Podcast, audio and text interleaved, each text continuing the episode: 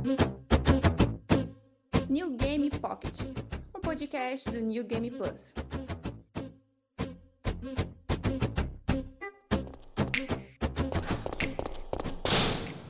September 28th, daylight.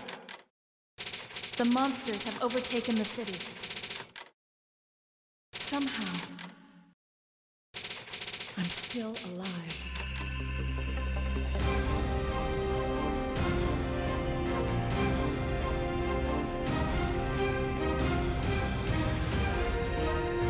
Fala galera do NGP, aqui é o Caio Vicentini com mais um New Game Pocket, podcast oficial do New Game Plus. E não podia deixar de ser, estamos chegando na época do lançamento de um jogo muito especial aqui, que é o Resident Evil 3 Remake. Então não existe melhor hora, não existe melhor lugar para falar do original, lá de 99, de, de PS1. E a gente vai falar aqui das nossas memórias com o jogo, os melhores momentos, porque que o Nemesis é um tremendo bobão, Canalha. cara de melão, é, tam- canalha também. E pra me ajudar nessa jornada, eu tô acompanhado do meu colega de crime de sempre, o Diogo Fernandes. Olá pessoal, tudo bom? Também tô acompanhado da Ana Cruz. Oi, pessoal, qual é o filme favorito da Umbrella? A culpa é das estrelas. Oh no. E com isso a gente encerra mais um podcast. Fiquem bem e até a próxima. Tchau!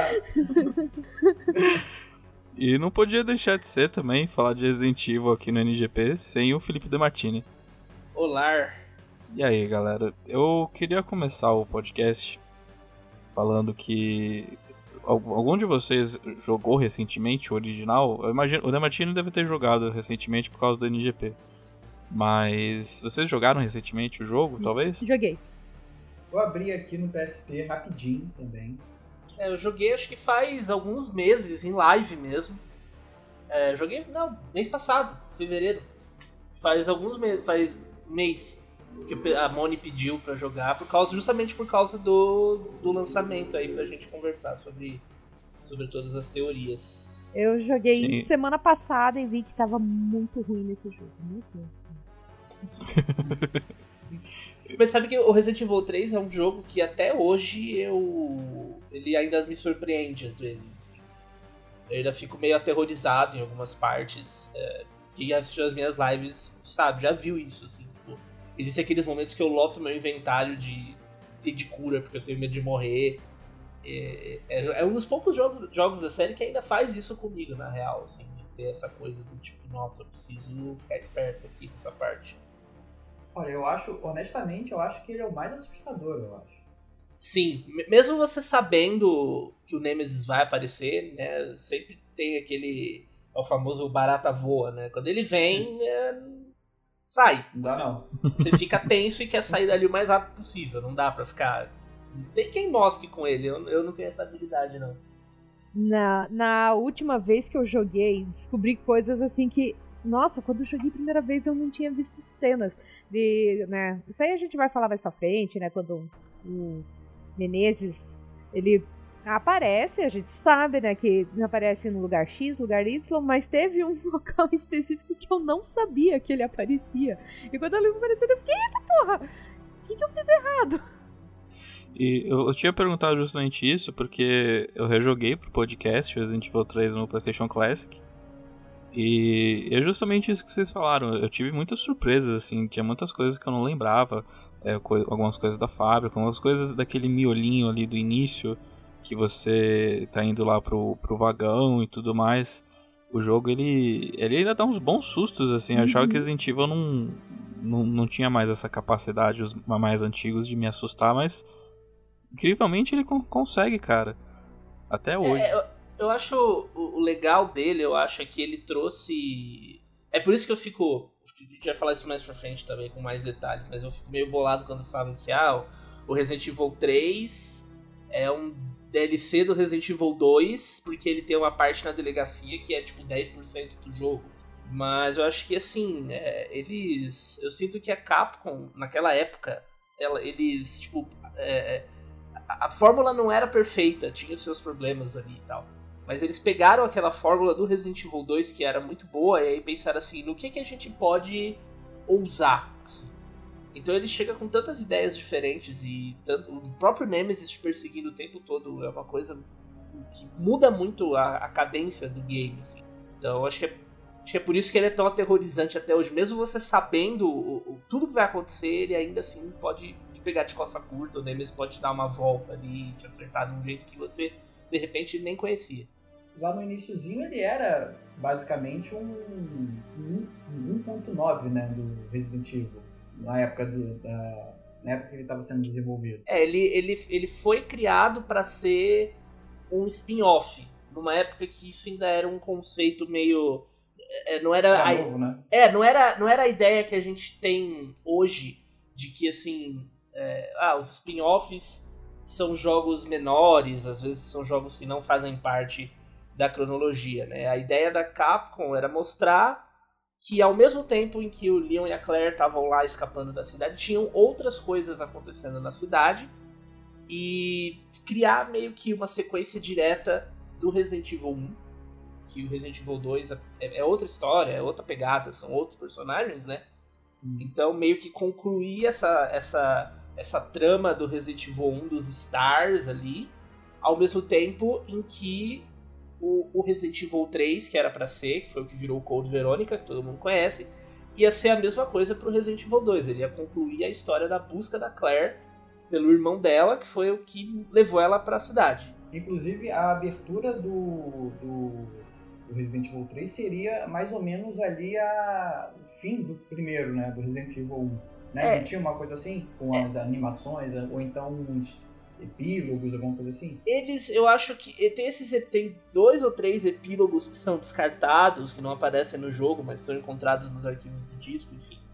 Que é, a gente fala em epílogo, mas a gente na verdade não sabe exatamente aonde que ele ia ser usado.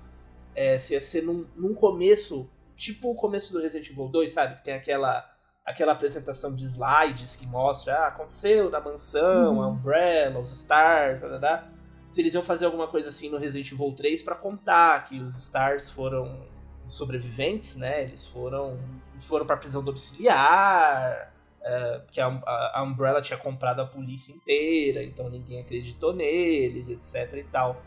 É, tem uma imagem do, do, dos Stars falando com o chefe de polícia e ele ignorando eles. Tem uma imagem da Jill na cidade, andando pela cidade, e aí eles iam sobrepor a mesma imagem com uma cidade destruída, assim, a mesma pose da Jill, mas com a cidade destruída por cima. Tem algumas coisas assim que seriam essa introdução mesmo, tipo, de puxar diretamente do R1, assim. Eu sinceramente não sei porque que eles deixaram de lado, porque as artes são bem bonitas. Sim, tô olhando aqui ah, essa arte da Jill conversando, né? Conversando na, na boa, né? Dando um puta esporro aqui no chefe de polícia, ele com a cara de bunda, como se não estivesse ligando todo mundo, na verdade, né? Meio que apontando o dedo assim. A arte é muito bonita mesmo, cara. podia ter deixado. Pois é, e era uma coisa assim, na época se questionava muito sobre a. É, o, Resident Evil não tem um final que sobrevivem os cinco, né? Ou, ou sobrevive o Barry ou sobrevive a Rebecca. Uhum. Então uhum. tinha essa coisa, e aí, quem sobreviveu, quem morreu. E aí tinha, tem uma imagem também que são eles chegando no heliporto, assim, tipo, todos fodidos depois do que aconteceu na mansão os, os cinco, assim, os quatro e o, o Brad lá no fundo, no helicóptero. Então seria. Essa, essa... O Brad, coitado. É, ele tá sempre no fundo, né? Se reparar nessa outra imagem também, ele tá lá atrás também. E seria um, mais um fio de ligação, né? Assim, não fez tanta falta, porque eles contam essa história no próprio jogo, mas é uma coisa que seria legal de ver. Tá, tanto que aquela. Teve recentemente no Twitter aquela imagem que fizeram uma montagem com o mime do gato, né? Que era a Jill apontando o dedo pro Brian Irons, e daí o Brian Irons é tipo Sim, o gatinho. foi o, o Alisson. O Alisson aqui do NGP, ele que foi, eu falei isso no, no gameplay, acho que um dos últimos gameplays do ano de 2019, e falei que, que a imagem era muito parecida com esse meme. e aí ele fez, ele, ele fez, tá no, no canal do YouTube lá, no, no vídeo de melhores momentos de 2019, tem a arte lá, eu botei. Ficou fenomenal. E, mas, falando um pouco do jogo, que todo mundo aqui, principalmente o da Martina, é velho de guerra com esse jogo, mas vamos pensar que esse episódio talvez seja para alguém que esteja começando assim na série ou nesse jogo específico. Resident Evil 3 foi o quê? É, como o Demartini havia falado, ele havia começado mais ou menos como um, como spin-off, mas aí ele acabou se tornando um pouco maior, que ele se tornou um dos jogos, princip jogos principais da série, fazendo parte de um acordo que a Capcom tinha com a Sony para lançar os jogos no PlayStation 1. E, e daí é meio injusto você também falar que ele é uma DLC do Resident Evil 2, porque ele também realmente ele introduziu algumas coisas. É, por exemplo, ele inseriu um sistema de decisões em que você pode escolher o que a Jill vai fazer, se ela vai fugir, se ela vai enfrentar o Nemesis, se ela vai apertar ou não a alavanca XYZ e tudo mais. E então isso adicionar, isso também altera até o final que pode acontecer, né? Posso, eu tô, tô falando besteira até agora? Não, não, é isso mesmo. Isso é uma das coisas que eu falei que eles aplicaram para para levar a experiência adiante, assim. E, e, daí também tinha algumas, algumas pequenas assim inovações que, que talvez só as pessoas que jogam jogavam Resident Evil desde o primeiro poderiam, poderiam notar que era desviar de ataques inimigos. Você. Eu não sabia, o Resident Evil 3 foi o primeiro que você podia virar o 180, né? Porque eu não, vi, eu não fiz a ordem correta dos jogos quando eu comecei a jogar Resident Evil. Então na, parecia que para mim sempre existia. Mas aí, daí pesquisando pro podcast, o, o primeiro o Resident Evil que tinha essa mecânica que pô, é, é, existe acho que até hoje no, na série, de, começou com Resident Evil 3, que adicionava um dinamismo maior. Era, era o jogo que era mais voltado para ação. Era um jogo que era mais, mais agitado, assim. É, então é, tinham mecânicas que adicionavam um dinamismo maior para se movimentar e para desviar dos ataques inimigos. Exatamente isso. É, essa história da, da, da, da, esquiva, não. A esquiva também é algo novo, mas do, do 180 graus, ela é. Ela vinha sendo já desde o primeiro jogo que eles queriam colocar isso daí, porque é, é, a melhor ideia, né? Quando você encontra um bicho na sua frente, você vira e sai correndo pro outro lado. Só que antigamente você tinha que fazer toda a volta com o personagem. E agora no Resident Evil 3 eles, eles trouxeram isso, porque Resident Evil é um jogo de corredor, né? Então você poder voltar muito rapidamente por onde você veio é uma. Principalmente quando tem um bicho como o Nemesis vindo atrás de você, né? Sim. É muito, muito importante que você tenha esse tipo de possibilidade. É, é um jogo em que eu tenho a impressão, porque eu joguei o Resident Evil 2 recentemente original, e depois eu fui pro 3 por causa do podcast, e você tem a, você parece que o combate é muito mais ágil, né, em relação aos outros. Ele não só por isso, mas tem muito mais hordas de zumbis e tudo mais em relação aos outros. Pelo menos eu tive essa sensação, porque toda hora, principalmente no início, quando você tá lá em downtown, uptown, é, é, frequentemente você é cercado de zumbis e frequentemente você tem que continuar correndo de um lado pro outro. Sim, você é, é, é meio que uma relação que eles estão fazendo agora também com relação ao R2 Remake e o R3 Remake. É, o R3 sendo mais focado, ter, você ter mais, mais armas, é, mais conflitos, mais zumbis em maior quantidade. O, o R3 ele tem uma, uma infinidade de armas que é absurda. Pra época, a gente vinha ali de 4, 5 armas no R1, o R2 aumentou isso um pouco, tinha uma variação ali entre os personagens e tal. E o R3 tem, assim, duas, duas, três vezes a mesma arma, às vezes. É, você acha uma, uma outra pistola, né? Na ver, é, quando mata o Nemesis, ele deixa as caixinhas, né? E aí você monta uma outra pistola mais potente. É, você monta a pistola, você monta a espingarda. Inclusive, uhum. minha arma preferida, aquela espingarda que ela gira, assim, pra. É, tipo, eu gosto dessa também. espingarda por causa do jeito que ela usa para atirar, né? Que usa um braço de apoio e outra assim. Eu acho muito da hora, assim, só pelo estilo. Sim, é, eu também. Eu também. E ela é muito forte. Ela é muito uhum. forte. Eu acho uma pena que a gente pega ela mais pro fim, assim, do jogo. Gente, daí só uma pergunta em relação à esquiva. Eu sou muito ruim ou realmente é uma desgraça fazer a esquiva no clássico? É ruim, depende do console, na verdade. Porque a, a esquiva, ela funciona muito bem, por exemplo, na versão do GameCube. É, porque o, o controle, ele, o, o, ele, é, a esquiva é pelos gatilhos superiores, né? Sim. E você tem que dar uma leve, sim, uma leve resvalada nele para ela dar a esquiva, né? Só que no PlayStation os gatilhos não tinham aquela mola de pressão, ele não detectava quanto você estava apertando o botão. Ou ele estava apertado ou ele não estava. Então você tem uma janela muito menor de acerto da esquiva porque você, você aperta ali um segundo, um milésimo de segundo antes da janela da esquiva, ela mira. E aí você toma uma porrada. Quando você tem esse, esse negócio de pressão, o jogo detecta melhor se você tá tentando dar esquiva ou se você tá tentando mirar. E aí ele te dá uma, dá uma ajudada, assim. No PlayStation ela não, não funciona muito bem, não. Eu admiro muito quem consegue fazer esquiva, porque eu sempre faço sem querer. Assim. Então, é, no PS1 eu não vou lembrar, né? Mas como eu joguei semana passada no PS3, aí era aquela coisa assim, quando eu queria atirar, aí de repente eu ficava desesperado, apertava e ela esquivava sem querer. Não dava certo, porque daí outro zumbi tentava pegar. E quando eu queria usar a esquiva, principalmente nos cachorros, aí ela tira, ela mirava. E, e, aí, como eu falei, por isso que eu perguntei se eu era muito ruim ou realmente é ruim no PlayStation, por exemplo, né? Que é o que eu tenho, assim, é a minha referência, né? Não, ela não é ruim, é aquela. Você tem que ser. É, é, você tem ali, assim. É, você tem que ser incrivelmente preciso para você conseguir uhum. acertar a esquiva. A janela de esquiva, ela é muito, muito, muito pequena no, no original. Assim. É, tanto que acontece isso, eu também. Eu nem tento, eu nem, levo, nem considero, sabe? A, a esquiva como algo que eu uso quando eu tô jogando, assim. O, o, o, remake também, na demo você nota que você tem um pouco mais de margem de manobra, uhum. assim, pra, pra fazer a esquiva. Até porque, né, tudo evoluiu ali, né? Uhum. Mas na original ele é, é difícil, sim. É bem difícil de fazer esquiva. Mas sobre essa questão da esquiva, já aproveitando o gancho, é, a esquiva automática é uma das coisas do modo fácil, que existe agora no modo fácil no Resident Evil 3 que talvez uma maneira da Capcom tornar o jogo um pouco mais convidativo para quem não conhece o Survival Horror, né? Você tem um modo fácil que além de além do da esquiva automática, porque é só você é só o inimigo tá prestes a atacar que ele já registra como como desvio quando você quer apertar para tirar, mas aí a Jill ou dá uma cambalhota para trás ou pro lado, enfim.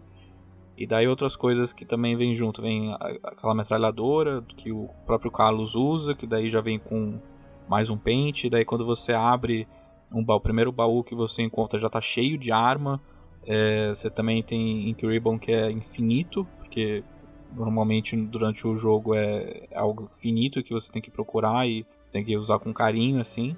E, e, algum, e daí acaba se tornando um pouco mais convidativo pra galera que não conhecia direito a série ou quando, tipo, eu queria acabar o jogo logo para poder fazer pro podcast. Eu admito aqui que eu joguei no modo fácil só para poder, tipo, ter um, um embasamento melhor do que acontece no jogo. E eles trouxeram o modo fácil pra, pra demo também, né? Inclusive da mesma forma, com a metralhadora e tudo mais, é bem legal. No modo fácil lá do, do clássico, né, no original, a, a munição vinha com porcentagem, né? Isso eu lembrava que era diferente do 2. Isso eu não tinha como ter uma noção muito clara de quanta munição eu ainda tinha, mas dava a entender que eu tinha bastante, sabe? 100% parecia muita coisa.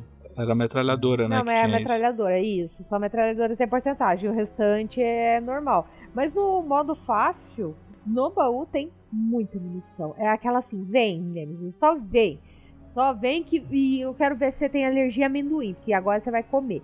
E era uma maravilha, né? Jogar no hard daí já, já é uma merda. Por que, que não tem normal essa porra? Alguém sabe? Essa é uma curiosidade que eu sempre tive.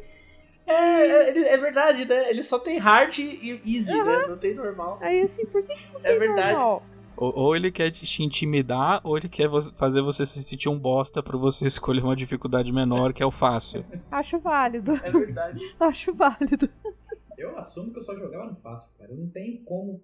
Assim, o Resident Evil 3, o clássico, ele conseguia me dar um medo tão absurdo do Nemesis, uhum. sabe? Eu não conseguia pensar em jogar algo que, sei lá, botar um desafio a mais. Para mim, ele já era um desafio foda no fácil. Eu lembro a primeira vez que eu joguei um Resident Evil no computador foi o Resident Evil 3. E eu não tinha joystick na época. E eu joguei o Resident Evil 3 no teclado, mas que terror. Nossa. O teclado e no hard. Eu lembro que foi uma conquista absurda quando eu consegui terminar a porra do jogo. Assim. Imagina que vai. Porque, não, não, era horrível. Era, era, tipo tudo contra mim, assim. Era ridículo. Mas era uma versão com certo. mouse ou era tipo Doom, os primeiros Dooms que era só no teclado?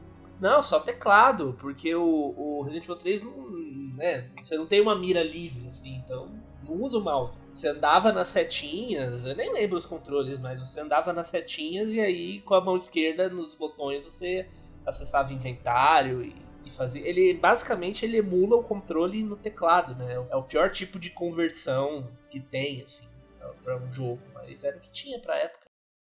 Eu vou contar um pecadilho no PS1, que é, agora eu vou perder minha carteirinha gamer.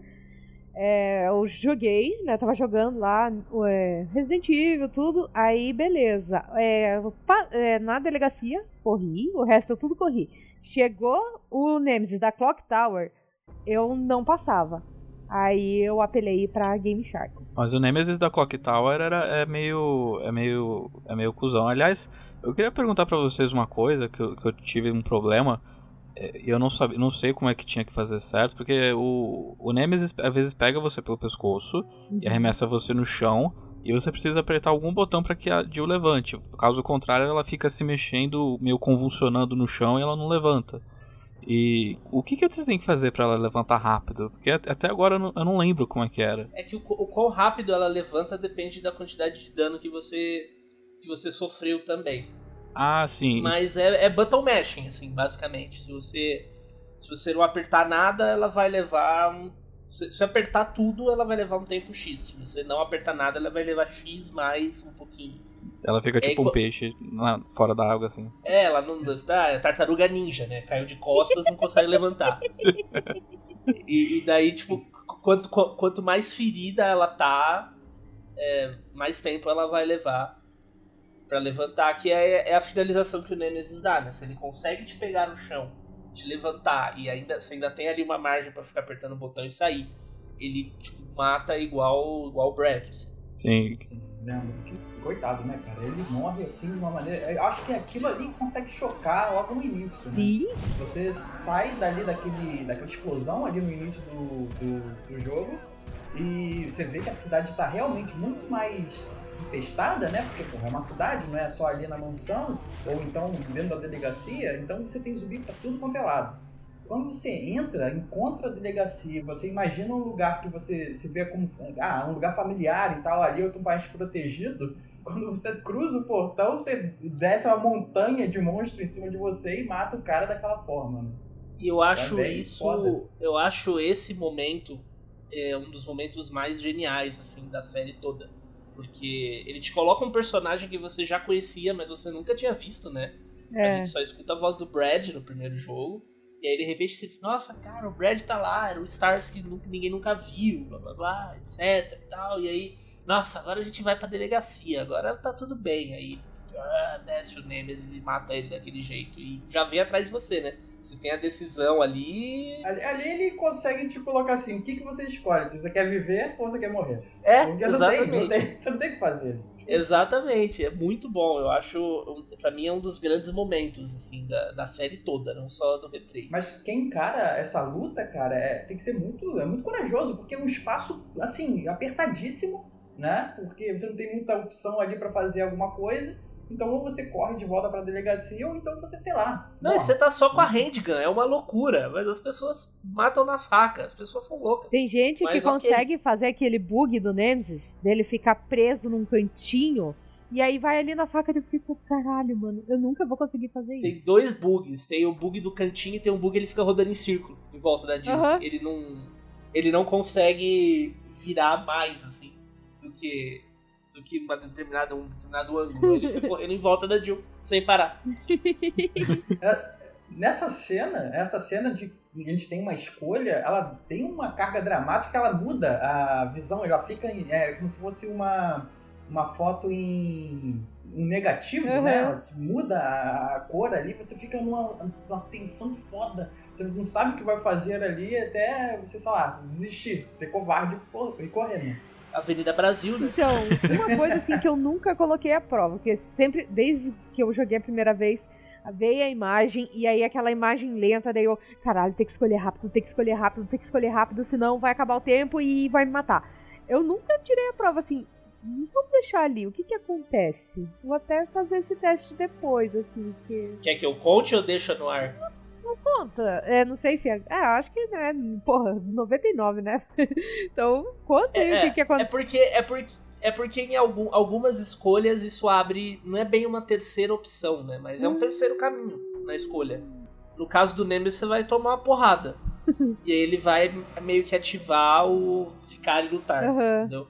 É igual da caixa. Se você. Aquela hora que a caixa cai, que Sim. ela tá pendurada, assim, Aham. É, e a caixa tá descendo, se você escolhe não fazer nada, ela vai tomar a caixa na cabeça e vai cair lá embaixo. Aí vai sofrer dano. Na estação de energia, se você não escolher fugir ou eletrocutar os zumbis, eles invadem, sabe? É tipo uma terceira opção. assim. Aham. Que massa. Eu nunca tinha tirado a prova, assim, desde. é, pintou agora, assim, pô, perguntar. porque Provavelmente o Dema vai saber, mas depois eu vou jogar só pra ver o que, que vai acontecer, assim. Pra ver, assim, de fato, né? Agora já sei o que vai acontecer, mas eu quero ver. Não, vale a pena pra conhecer, assim, pra conhecer. porque é, é- é- é- você vai tomar um, na maioria das vezes você vai levar uma porrada. Na maioria das vezes você vai se fuder, essa que é a verdade, porque a, é- é, né, que nem o Diogo falou, ele te coloca uma, uma opção de drama. Aham. Você vai, vai morrer ou você vai viver? E aí você escolhe não fazer nada. São quantas, vocês lembram? Quantas, quantas cenas são, assim, de, de, de escolha? São umas. Da caixa do que umas- trem, a da ponte, né? Que daí o Nemesis aparece, daí você pode ou empurrar o Nemesis ou você se jogar. Ah, tem aquela no. A, a, a, Caixa já falou, tem aquela no, na luz lá, É, lá em cima luz. da Clock Tower, que você pode jogar o negócio da luz ou, Uhum. ou empurrar ele, eu acho. Tem no trem, No trem, acho que são umas, uma meia dúzia, né? sim. É, eu contei cinco até agora. É, tem um na Clock Tower que você tem que eletrocutar o Nemesis. É, da luz, São- né? cinco. é cinco. Ah, e tem o Nikolai. Conversar verdade, com o Nikolai ou, ou, ou abater o atirar. Aham, Nikolai. seis, então. Eu, eu fico imaginando, tipo, o do, do carrinho que o Nemesis está indo atrás de você e daí você tem que ou ativar o freio ou pular pra fora do trem. E daí eu imagino a pessoa, não, não vou escolher nenhuma, vou ficar aqui. Vou ver o que acontece. Se eu ficar no- com o Nemesis aqui com o trem pesado batendo uma parede. É você, né? Cada um faz o que quiser da própria vida, né? Você não manda em mim, Ou- jogo. Vou ficar aqui no trem. É, exatamente. No caso, vou fazer uma correção. Na primeira cena que aparece o Mikael, né, ali tirando ele puxa é, as granadas, aparece o Nemesis rolando. Aí depois que dá o, a pane no trem, aí é que vai escolher, mas ele aparece rolando assim no fogo, tudo antes. Então o Nemesis já saiu do trem quando aparece a escolha, assim, ou usa o freio ou pula pela janela. Inclusive, a gente falou sobre descobrir coisas no Resident Evil 3. é, Até hoje, né? Uhum. E eu. Essa batalha do trem era outra, junto com a da Clock Tower, era outra que eu tinha muito. Muito medo, porque ali você não tem, né? É, é, você tá num corredor. Você tem que atirar e tomar porrada e usar item de cura, e atirar e tomar porrada e usar item de cura. E aí o René, nosso querido René, Grande. que falou: Não, Dema, é só você voltar pra porta, que você não precisa enfrentar o Nemesis. E eu fui descobrir isso, sei lá, quatro anos atrás, no NGP. Uhum. Eu não sabia disso. Não sabia? Não sabia. Nossa, a primeira vez que eu tava jogando, eu pensei de sacanagem. Nossa, será que eu consigo deixar o, o Mikael aqui pra morrer e ir embora no, no carrinho? E dava certo, daí tipo, ah, ok, eu, eu acho que é isso que eu tenho que fazer. daí eu sempre achei que o padrão era você só sair do pro outro vagão. Então. Não, é- eu, eu, devo ter, eu devo ter falado na live que eu tinha pavor dessa batalha. Uhum. E aí ele, não, mas não precisa, é só ir embora. É, uma coisa que eu fiquei com raiva é que quando a gente batalhava com ele, se caso, né, a gente derrotasse, o, de- o Nemesis nunca dropava nada, né, ali. Pelo menos não que eu lembre, assim, ali ele não dropa nada. E outra coisa, assim, nas descobertas foi a do Brad. Quando a gente encontra ele a primeira vez naquele bar, né, que daí o Brad tá atirando. Aí antes eu gastava quase todas as minhas munição pra salvar o Brad. Depois eu descobri, não, é só sair, é, ameaçar sair, que aí o Brad atira sozinho e mata o bicho, você não gasta nada. E aí eu. ah, Sim, é só chegar ali sem munição, que aí você descobre isso do- da, da pior forma possível. né? Você fala e foi mal aí. Foi mal, E tchau. se- E se você deixar também, você não precisa ameaçar sair. Se você quiser só, tipo, assistir, ficar parado olhando, ele também. O, o- o zumbi se aproxima do Red, assim, e Uhum. aí em determinado ponto ele atira e entra a cena.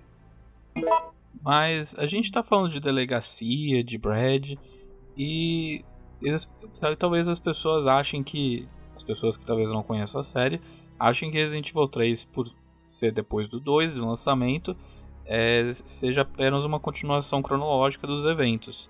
Mas na verdade Resident Evil 3 é um pouquinho mais complicado que ele se passa ao mesmo, ele se passa antes uma porção do jogo e outra porção se passa depois do Resident Evil 2.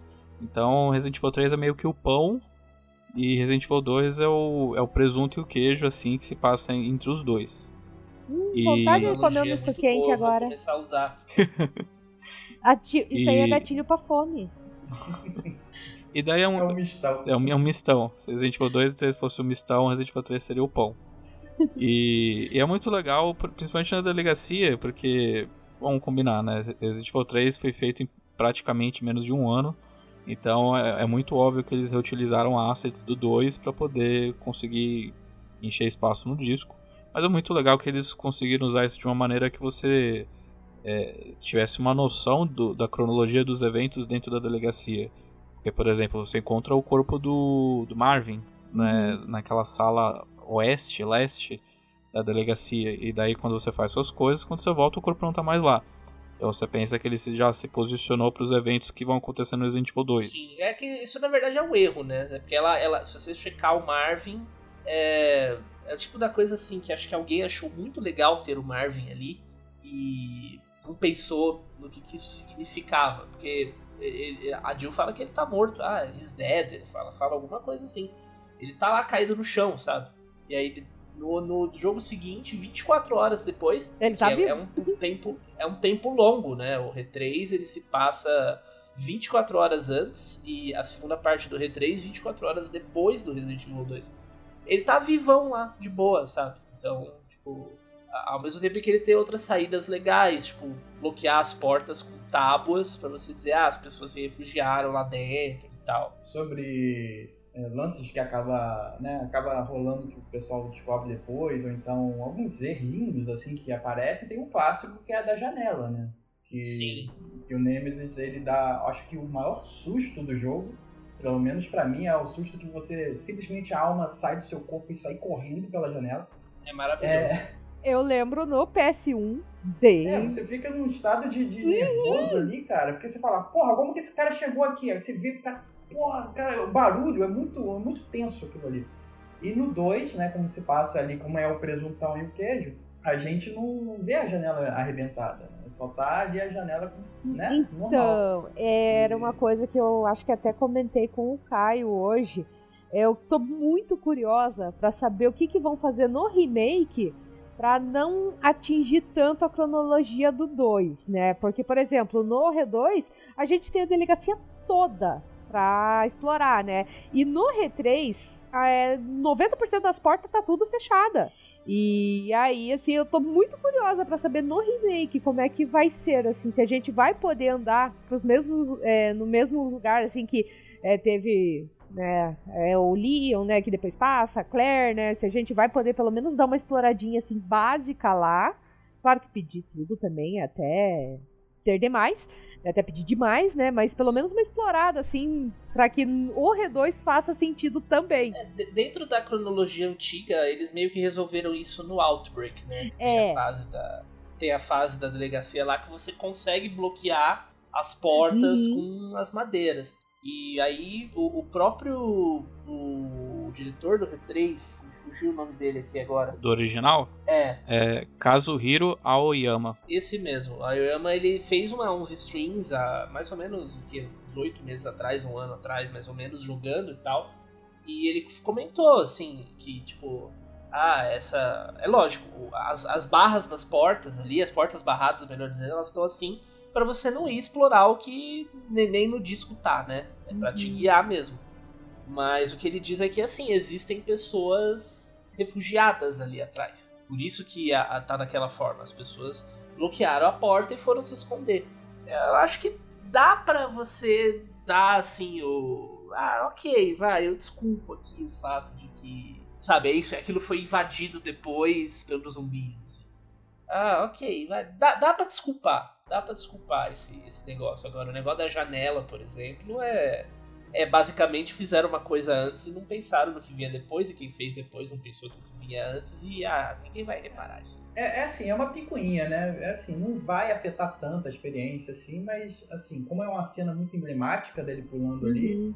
e como todo mundo sabe, né, que o Resident Evil 3. Ele passa antes do 2 e quando o pessoal passa ali fala, pô, aquela cena que eu tomei com um susto danado, é, não, não tá rolando aqui. Mas aí eu acho que isso é uma bobeirinha. sei lá. É, não, é, um É, detalhe. é, mas- É um detalhe assim que só os, os mais xaropinhos assim fica. Putz, podia ter consertado. É igual o pessoal, o pessoal fala do próprio Brad, tipo, a cena do Nemesis matando o Brad, ela é super icônica, mas se você for prestar atenção na realidade da coisa, o Nemesis atravessou a cabeça do Brad com o tentáculo, então ele não teria que virar zumbi, não poderia virar zumbi, oficialmente, né? Só que ele vira mesmo assim, tá lá no R2 lá pra você pegar a chavinha especial lá com ele, zumbi.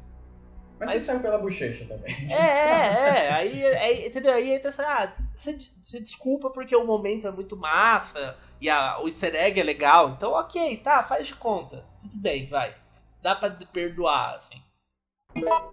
Mas daí, é- falando de outros personagens, porque a gente tá falando do Jill, do Brad, do Marvin, a gente também é introduzido a, a uma equipe especial da Umbrella, responsável por, aspas, resgatar as pessoas, né?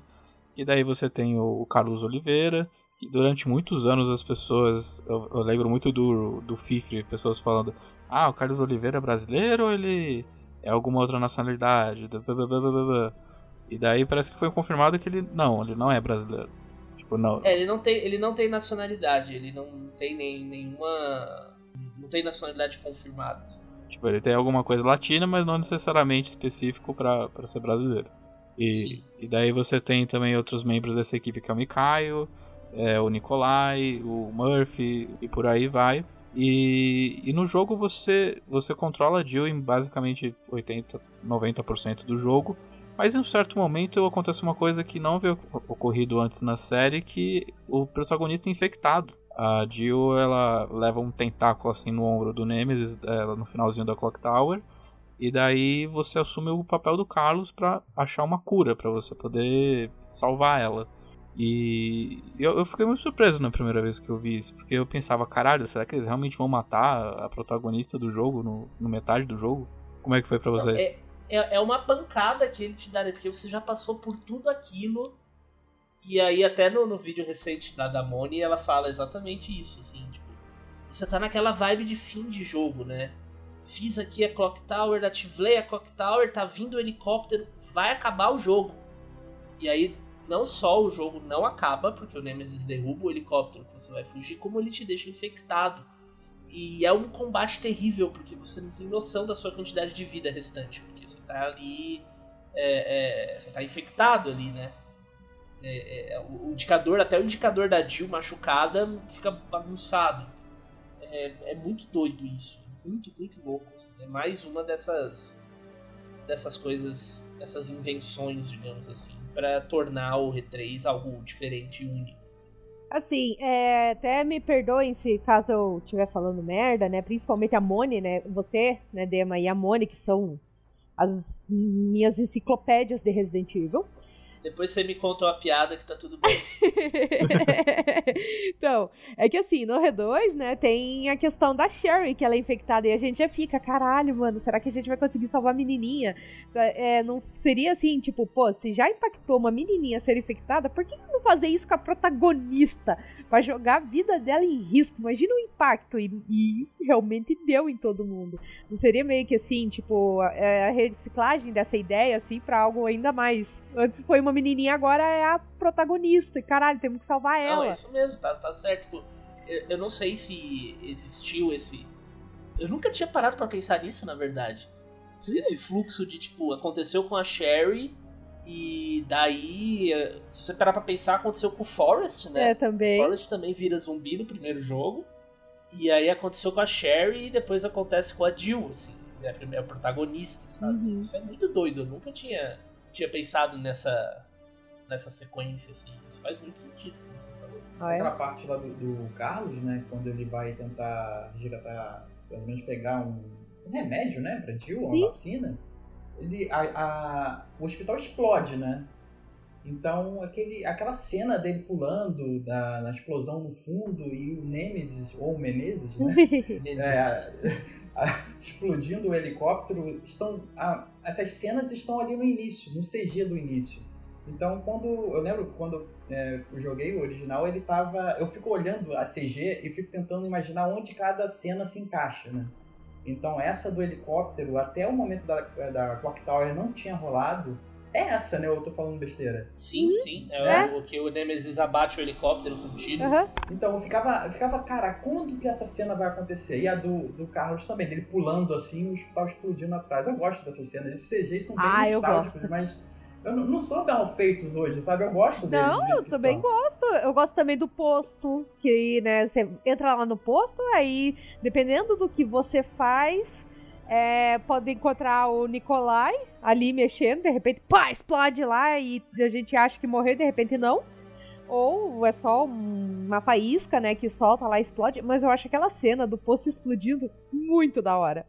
Muito da hora, porque me deu um desespero quando eu joguei a primeira vez. E me deu desespero ainda hoje, né, semana passada quando eu joguei.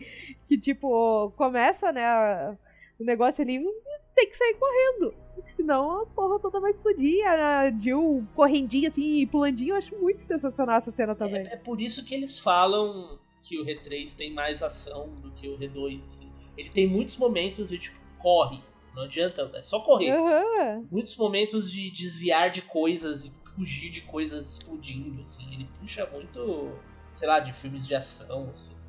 É, é muito doido. Tem, tem diversos momentos em que você tem que resolver puzzles, assim, fazer um puta backtracking, enquanto você tem monstros indo atrás de você, o Nemesis, é, aquela. eu- me perdoe, eu não lembro o nome daquela minhoca que sai da terra e tudo mais. A Grave Digger. A Grave Digger, isso. E, e é uma coisa que acontece um pouco nos outros, mas é muito mais latente, assim, no Resident Evil 3, de você ter que manejar, vo- você sobreviver enquanto você corre pra resolver os puzzles, quando sempre tem alguém na sua cola querendo te dar uma cheiradinha no, na nuca pra te dar um. para te matar. É, e, tem, e tem toda a coisa do clima do próprio Resident Evil 3 que eu acho que ele passa muito bem a, a, a sensação de que você tá numa cidade que tá completamente completamente destruída. Não, não, não só pelo fato de você ter ali um grande trecho nas ruas mesmo, mas o, o R2, você tem aquele começo, de repente você tá dentro de um lugar fechado, seguro, entre aspas, Uhum. né?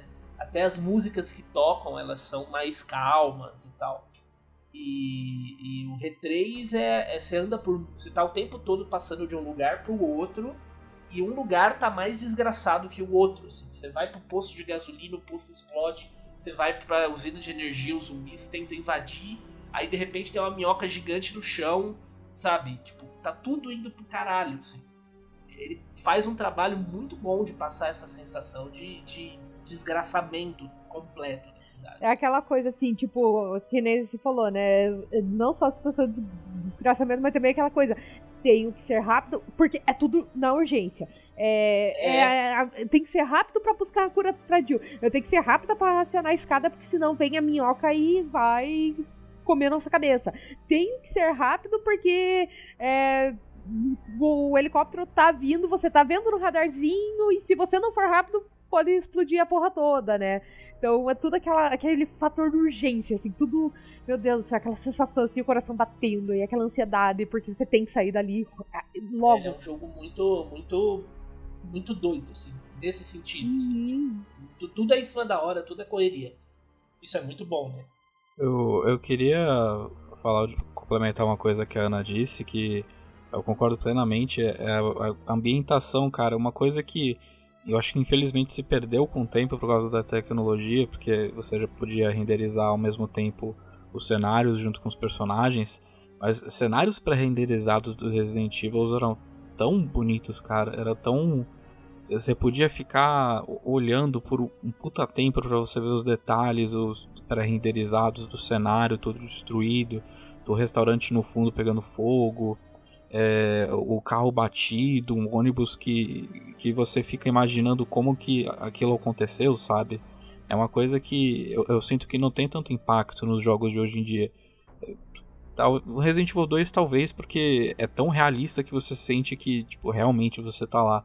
Mas eu acho que na- naquele meio tempo em que a gente começou a ter os cenários renderizados junto com os personagens, você perde um pouco daquela sensação de, de apocalipse, de, de um cenário todo destruído, sabe? Os, os do os Resident Evil de PlayStation 1 tinham, transmitiam muito bem essa sensação. É, o, o, outra coisa também que a Moni falou, e eu vou roubar aqui a citação, é que Raccoon City é também personagem, né, Uhum. de Resident Evil 3. Não só a história da Jill, você tem em todos os cenários ali, você tem coisas que aconteceram. Você tem um mercenário abraçado com uma, uma moça, os dois mortos em um canto, então você já imagina o que aconteceu ali. É, você tem um ônibus em cima de um monte de carros, então você já imagina que aquele ônibus veio arregaçando tudo. É, você tem o mercenário que cometeu suicídio, é, sabe? Você tem pessoas que saem de dentro das janelas, zumbis de terno, zumbis com vários tipos de roupa, sabe? Então, é, é, tudo ali tá te contando uma história de pessoas que, que morreram ou co- coisas que aconteceram nesse caos. Tanto a própria cutscene de abertura do Resident Evil 3, né? Ela é uma, uma colagem de coisas acontecendo, né? Sem relação entre si, assim. É um mercenário morrendo jogando granada. O outro abre o elevador sai um monte de zumbi em cima dele. É, é uma montagem de eventos. assim. No próprio jogo, né, quando a gente é, tem uma parte assim que a gente recém sai do restaurante, né, eu acho que depois do Brad, que você ouve um grito de uma moça. E aí, se você correr atrás dela, você ainda vê, e, assim, passando poucas portas, de repente, é- aí tá lá. Daí, se você for checar o corpo, daí, tipo, diz lá, infelizmente ela morreu. Tipo, é muito foda, mano. É, tem o Dario, tipo, você Aham. voltar lá depois de um determinado momento no jogo, você voltar lá no comecinho lá onde tem o Dario, ele tá morto. Os zumbis conseguiram invadir o caminhão e mataram ele. É, Sabe, Raccoon City é um, é um evento tão importante pra série, é uma coisa tão grande que. Quantos jogos já, né? Só de Outbreak são dois e com cinco, seis episódios cada um, né? De eventos Uhum. na cidade, assim. Histórias de sobreviventes, histórias de outras pessoas que também passaram por tudo aquilo e algumas sobreviveram, outras não.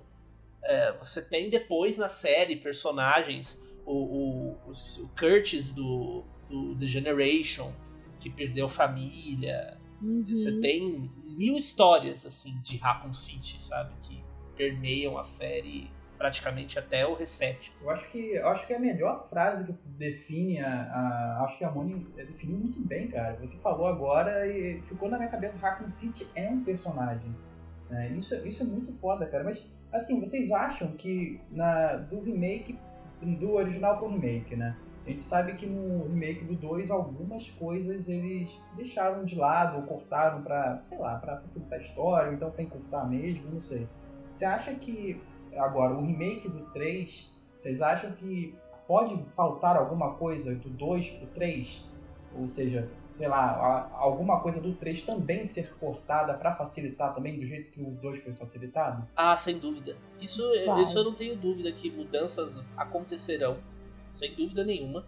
E, mas é, eu acho que a, a grande, a grande coisa que a gente deve ganhar com o remake, e que eu espero muito que aconteça, é essa, essa relação da Jill com a cidade. E eu, eu, eu tô repetindo isso em todos os conteúdos do NGP, porque eu não sei quem foi, eu espero que essa pessoa escute algum conteúdo desse e fale, oi, fui eu.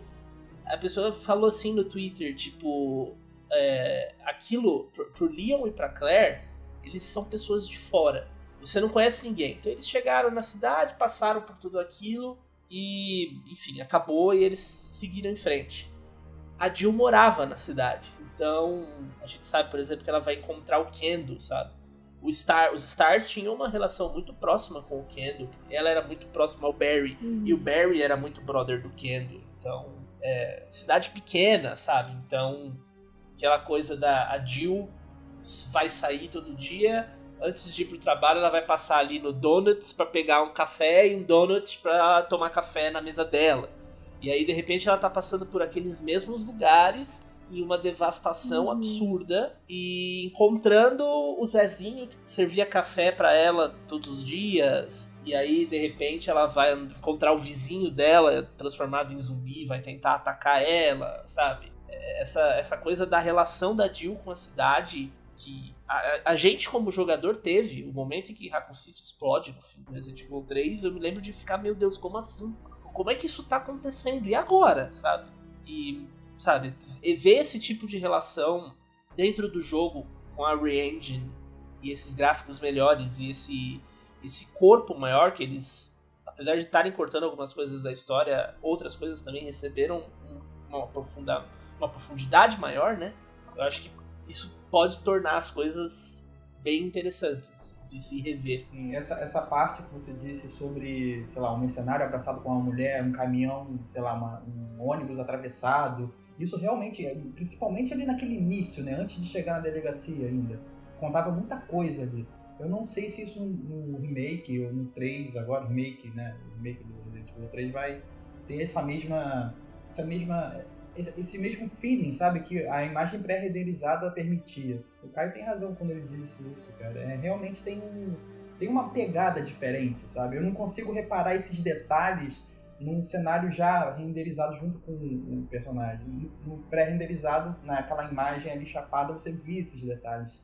É, é interessante lembrar disso. Porque existe o. Você sente essa diferença, assim, você. Você parece que você tá andando num, num cenário assim, literalmente, que você não faz parte, assim. E daí você. Eles fazem um puta trabalho de contar uma história com isso e tudo mais.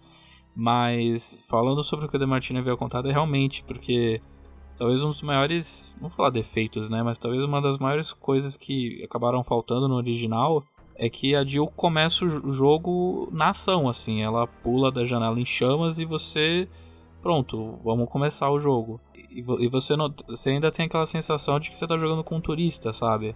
Aquela mesma sensação que você tem com o Leon e com a Claire. Você não tem aquela sensação da proximidade que ela tem com a cidade. E eu acho que isso é algo que, por exemplo, e o Demartini não gosta do jogo, mas eu adoro, mas é uma coisa que o Outbreak fez muito bem. É uma coisa que você sempre. Porque todos os personagens do jogo, ou a grande maioria, são pessoas da cidade. E, e daí você poderia apertar, por exemplo, R3 é, e daí eles faziam algum comentário assim sobre a situação vigente.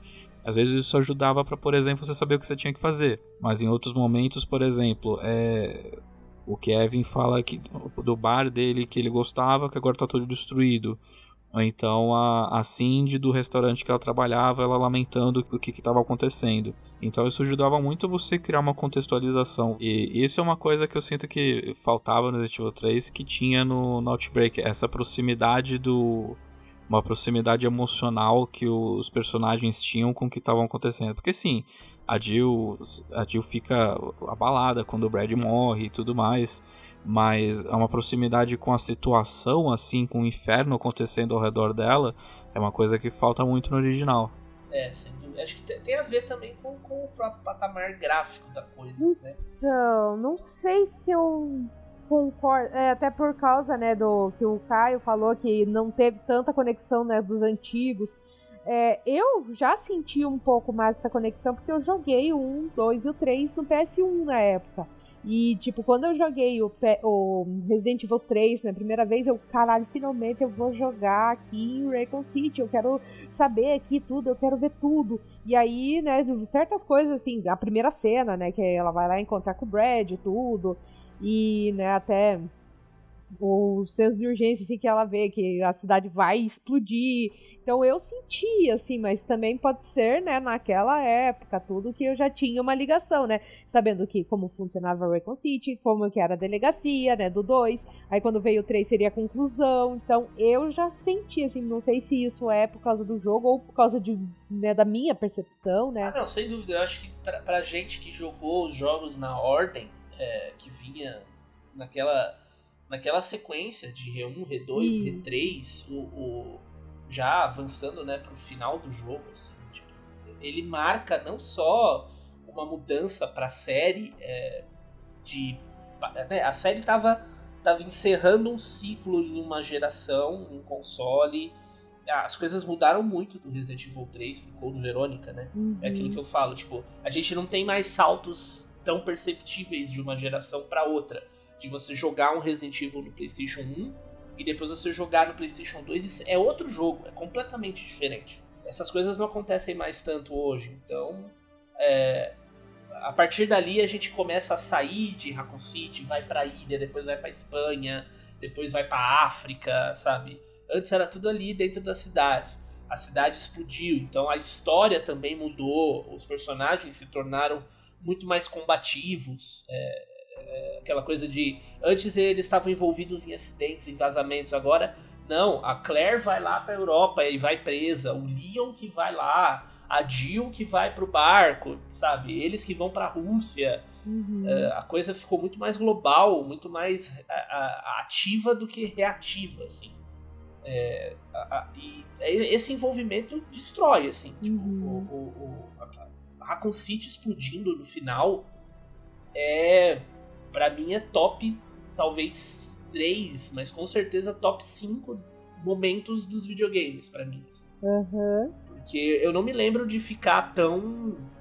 de terminar um jogo e ficar. largar o controle e falar, cara, e agora? É. Tipo, o que, que vai acontecer? E agora, sabe? É uma barreira, uma bomba nuclear explodiu uma cidade inteira, É sabe? aquela sensação assim como se explodisse Gotham City, né? Tipo, É, tipo, como assim? tipo, É, exatamente. Tipo, é, tipo, o que, vai acontecer agora? Explodindo tudo. E a- a- a- aquela coisa de. Nossa, eles ultrapassaram um limite que era inimaginável, sabe? Assim, é, questões de política, de, de cidade e tal. Raccoon City foi, assim, foi pros ares depois da explosão, mas antes disso, como, fo- como era a relação do prefeito, por exemplo, da cidade com, com essa praga toda acontecendo? Tem algum file que mostra, que detalha isso? Não, a Raccoon City era toda. Era tudo. Era, era toda dominada pela Umbrella. E a Umbrella tinha relações com o governo muito próximas, assim. O que o governo fez ali foram duas coisas. A primeira é vamos impedir que essa infecção se espalhe, porque eles sabiam do, do poder daquilo que estava acontecendo lá dentro, porque o governo é cliente da, da Umbrella, né? Naquele momento da série. E a segunda coisa é vamos obliterar tudo porque aí dentro tem provas, né? Queima de arquivo, Que né? incrimi- incriminam a gente. Então a gente vai. É aquela coisa assim: a gente joga uma bomba nessa cidade, a gente queima todas as provas da nossa relação com a Umbrella e ainda sai de protetores do mundo. assim. Não, nós. Veja só. Nós soltamos uma bomba dentro do território americano, dentro de uma cidade americana. 100 mil pessoas morreram, mas nós estamos defendendo o mundo. É o mal necessário. Tanto que a, a- logo na sequência eles cortam qualquer relação com a Umbrella e não tem nada a ver com isso e começam a, a caçar, os, prender os cientistas, né? Correr atrás das pessoas, como se eles não tivessem nenhum tipo de rabo preso. É a reportagem depois, né? Que aparece a explosão e de repente uma voz de reportagem, assim, como se fosse um, ó, um plantão da Globo. Essa, essa assim. bomba estava planejada é, desde o início do jogo?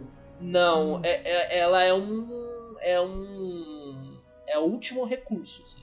Eles, e- eles mandam soldados pra cidade, tanto que tem os soldados mortos lá naquele espaço final lá, com um monte de tyrants mortos. Eles têm agentes lá dentro trabalhando pra eles, e aí a coisa é tipo. É o último. Último recurso, assim, não era. Sim. Até Sempre porque. eu tava pensando, pô, é, o Nemesis foi lá pra matar os Stars.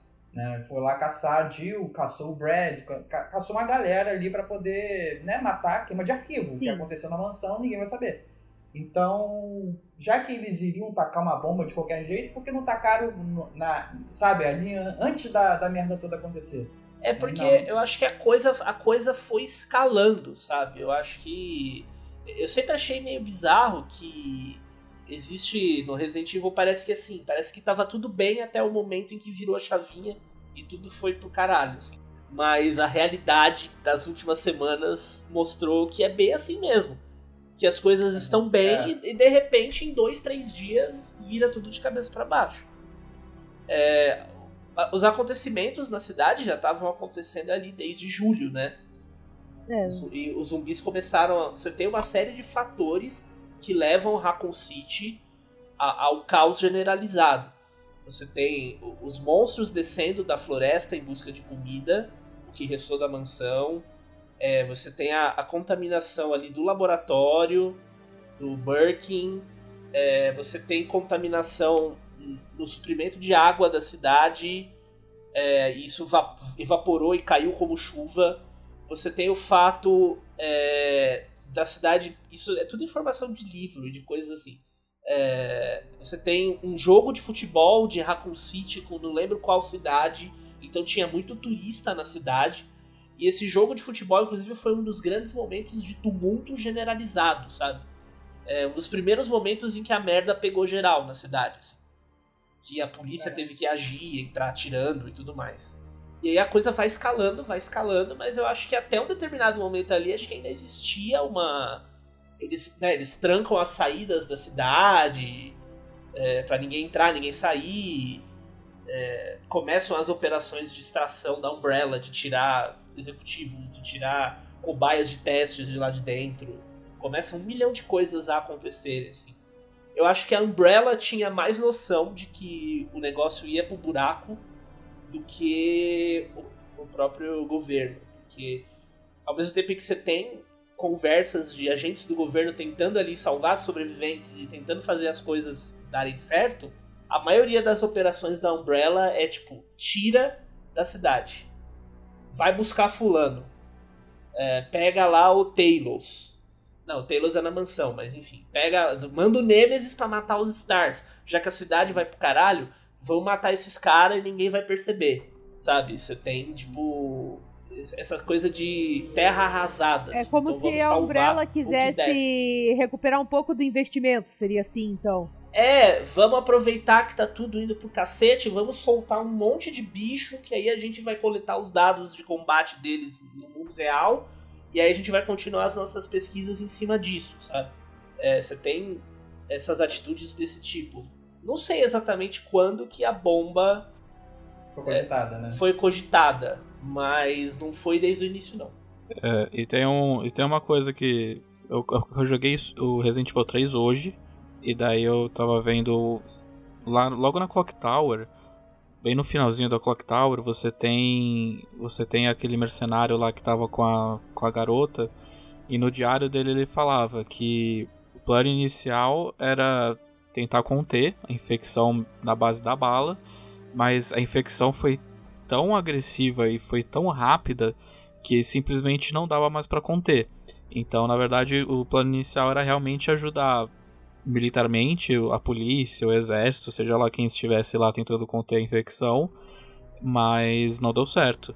Então, provavelmente, sei lá, nos, nos últimos dias eles ainda estavam tentando, mas aí nos últimos dois dias é, é, eu acho que a gente vai ter que explodir com uma bomba pra não deixar vazar por aí. Exatamente. Tipo, e é uma, é uma decisão que é extrema, né? Porque é, não só é uma bomba, como é uma bomba radioativa, né? Porque a ideia é não só não só destruir, mas acabar com qualquer vestígio de, de micro-organismos que existam ali. Porque a gente está falando de um vírus, está falando de um contágio, né? É, é um grande problema que no mundo real, né? Isso acabou não, nunca sendo abordado direito na série, assim. Mas pensando de Chernobyl, né? O, tamanho do problema que foi depois que Chernobyl aconteceu e acabou. O problema continua lá, até hoje. A gente tá falando muito dos, dos cenários, da Jill, do, do, mas e o, o Nemesis, o tal do Menezes? Como é que foi essa primeira, esse como é que foi a primeira vez quando vocês viram ele assim? Qual foi a primeira reação? Porque quando eu joguei, eu ainda estava acostumado com os personagens lentos e tudo mais. E daí o Nemesis faz uns 100 metros a cada 5 segundos. E daí ele mete um socão na tua cara. Eu fiquei, caralho. E daí quando você. E quando você tá distante assim, ele pode simplesmente ah, pegar uma RPG aqui e disparar em você. Então ele é um inimigo programado para ele a, a, ele resolver todos os problemas, assim, se ele, está se ele tá mais ou menos perto, ele corre na velocidade da luz até você, ou se ele está muito distante, ele usou um, um míssil na sua direção. Como é que foi essa, esse primeiro contato? Vocês tentaram lutar contra ele? Vocês tentaram fugir dele? Como é que foi? Eu sou, eu sou muito covarde na primeira vez que eu encaro essas coisas. Então eu. Eu. Foi tipo. Mano, que isso? Correr pra dentro. Foi tipo isso, assim. E aí eu, como todas as pessoas, tomei um puta susto na janela e tive que lidar com isso, né? Mas é, é assustador até hoje, né? Eu, eu não me lembro exatamente da minha primeira reação, mas eu me lembro de uma sensação geral de tipo, mano, tô fudido. Eu acho que foi o maior engana-trouxa que a Capcom fez, né? Que no Resident Evil 2 tínhamos o Mr. X, né? Que ele ficava perseguindo a gente em todo o jogo, tudo. E de repente vem o Nemesis, aí você fica. Ah, eu acho que. Né, já me preparei com o Mr. X, não vou ter tanto medo, piriri, parará, de repente, surpresa! O filho da puta tem uma Rocket Launcher e ele vai meter no seu rabo. E, Exatamente. e assim você fica desesperado. E até um momento que eu descobri na semana passada que a gente, eu sabia que o Nemesis invade ah, o jornal. Eu sabia, assim, quando você vai lá, pega a joia, na saída você encontra o Nemesis na portinha, né?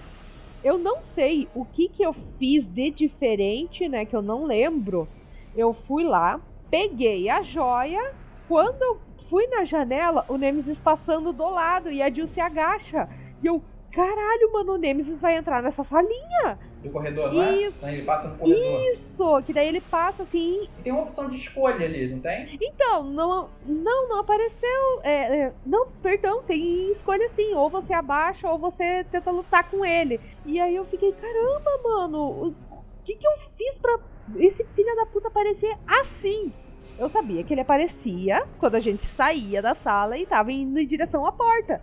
Não que ele aparecia ali no corredor, a gente dentro da sala logo depois que pegou a joia e a opção, né? Ou você agacha ou você sai correndo. Tipo, caramba, mano. É, essa aí, e também quando a parte que você usa a mangueira, né? Vem o Nemesis, arrebenta lá, né? Sai a água.